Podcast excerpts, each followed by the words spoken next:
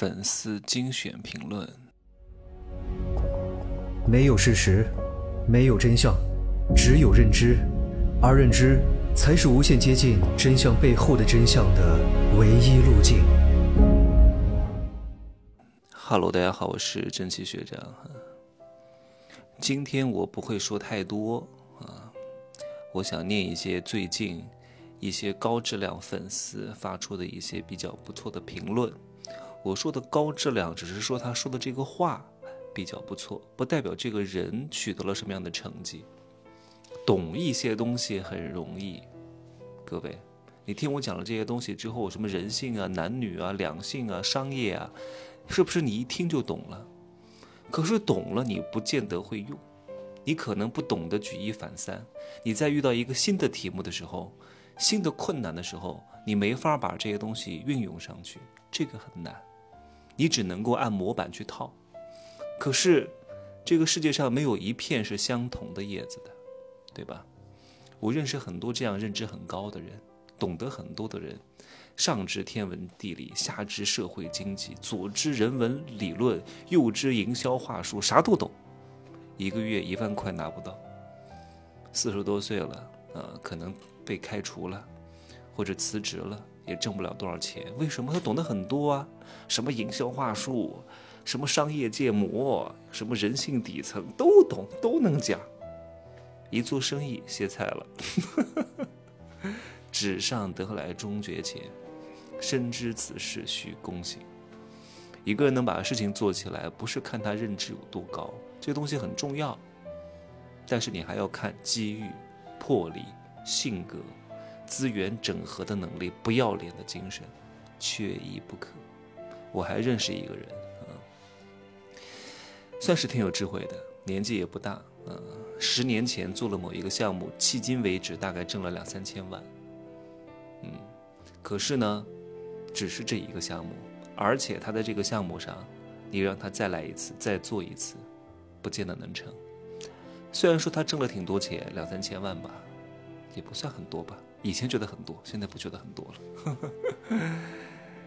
但是呢，他也干了很多别的行业、别的项目，投了很多资，全部都失败了。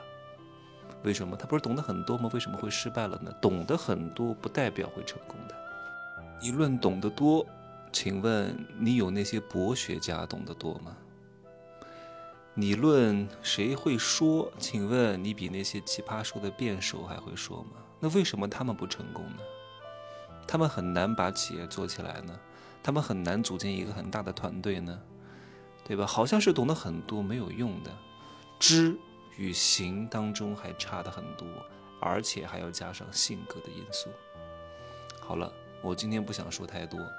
我先来念第一个，这个人叫王思源啊。最近呢，我经常发他的评论啊，在我朋友圈底下留言。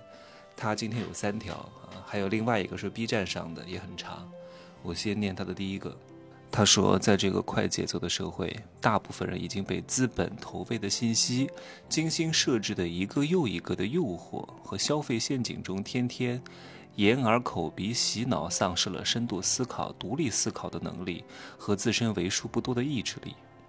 天天沉溺于吃喝玩乐，导致脑袋空空，没有什么硬本事，又想坐享其成，一夜暴富，或者说靠感情中所谓的拿捏人、玩弄人感情来找成就感和存在感。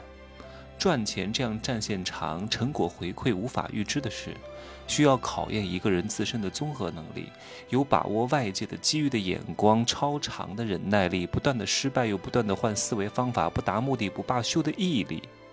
可大多数人脑子和身体都被资本和他们的自身惯坏了，做不到赚大钱这样难若登天的事，只能被割韭菜。好在试错成本不太高，还没彻底进入社会的时候，遇到了真奇学长，及时止损，及时开智。每天仅仅只是看学长的朋友圈，听学长的付费节目、免费节目，以后人生都能少走很多弯路。后面应该不应该念的。好，第二条啊，叫恋爱只不过是手段，结婚才是目的。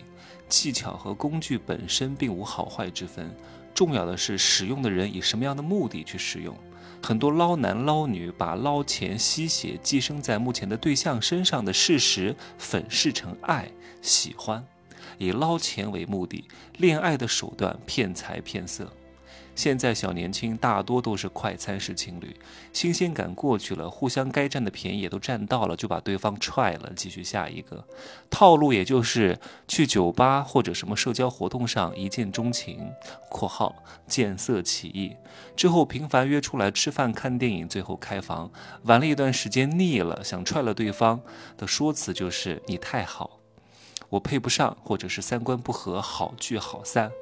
这种恋爱过家家的游戏真的是无聊透顶、愚蠢至极又浪费时间。双方无非就是给不起请哥哥哥和嘎嘎嘎的钱，所以借着恋爱的名义来骗炮。眼不见为净，所以远离这种人的办法就是去这种人不会去的地方待，去参加大型的比赛，去提升自我，去大厂实习丰富履历。抱团取暖是幻想，韬光养晦才是真实啊！第三条。说到底，还是得让别人看到自己有所图谋的点，人家才会继续跟自己处下去。人际关系就是在这种互相亏欠和麻烦之下建立的。但是也不是对所有的人都持续大方，大方很有用，只要是谈钱占便宜，没有人能不贪的。可以以最低的成本试出对方是什么牛马蛇神。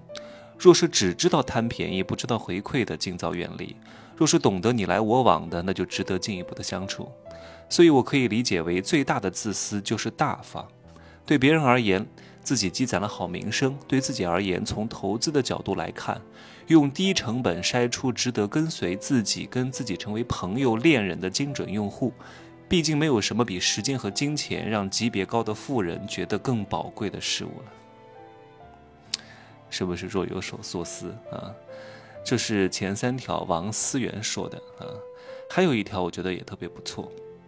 是在 B 站上啊，一个用户，我不是我不认识他，就是一个很普通的用户，一个很普通的名称。他说啊，你的退步就是他进攻的阵地。女人生存优先级高，她会潜意识和主动双重驱动下掌控资源，打压对方。女性才是基因的传承者，受先天的本能驱动，不然怎么会有母爱如山这个说法？小孩生下后，母亲会把爱和关注转移到小孩上，对男方不再那么上心，因为他已经度过了他最危险的生育阶段。如果男的是一个好的供养者，关系还能够维持一个平衡；较差可能会受到冷落，搞不好女方离婚将小孩带走。男性的所谓的爱，很多是受生物本能的驱动，把那个。把“老二无情”这个词充分证明，要对抗这种引力，我建议使用成人玩具，诚是诚实的诚，人是仁义的人啊，成人玩具来摆脱、去除这层迷雾，才能更有可能找到自己适合的另一半。与异性生物交流后，并不代表你们就一定要在一起，也并不代表你们就会绑定，这是一种很过时的思维模式。发生关系就要对他负责，这是对自己很不负责任的一种方法。就算发生关系，只要辨识到不合适，那就应该及时撤退，不要再浪费时间，也不要拖别人。好，接下来他说他的婚恋主张啊。他说，他的婚恋主张是不当工具人和提款机，财产权一定要分清楚，最好是财产公证，房子不加名，不送大额礼物，彩礼少给或者不给。只敢问你送过自己父母稍微好点的东西吗？为什么要在一个随时可以离开自己的人身上投入那么多的财力和人力？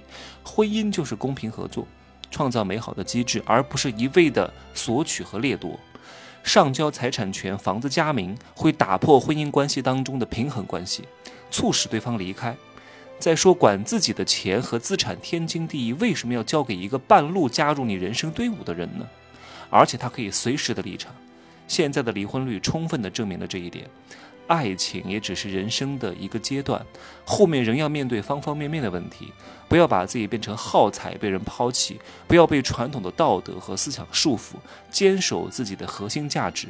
无论怎么耍泼打烂，也要巍然不动。这就是我今天送给各位的四条评论啊！我不做过多的点评和分析，各位自行斟酌，好吗？我今天去了大阪的。那个水族馆真的是非常不错哈，累得我不行。然后明天呢还要去环球影城一趟，我真的是在夹缝当中去玩儿，哎呀，去玩了就得加倍的补回来啊，把工作、把运动、把养生全部都给补回来。在日本没法天天爱脚按脚，但是每天还是要睁眼睛的，睁眼睛按摩眼睛，或者是做一下拉伸和按摩，哇。我昨天在商场里边做了一个按摩，哇，这个按摩真的非常专业。我以为就是平常的按摩，它是那种运动级别的拉伸，也不贵，一个小时是五千日元，大概也就是两百五十多块钱吧。哇，全都是体育专业的这些高材生，给你把脚啊、脖子呀、手啊全部都韧带好好的拉一拉，特别不错啊。今儿就说这么多吧，拜拜。啊，对对对对，记得。记得买过《富人的秘密》的啊，去看一下更新啊！我今天发在朋友圈了，十月份的天机。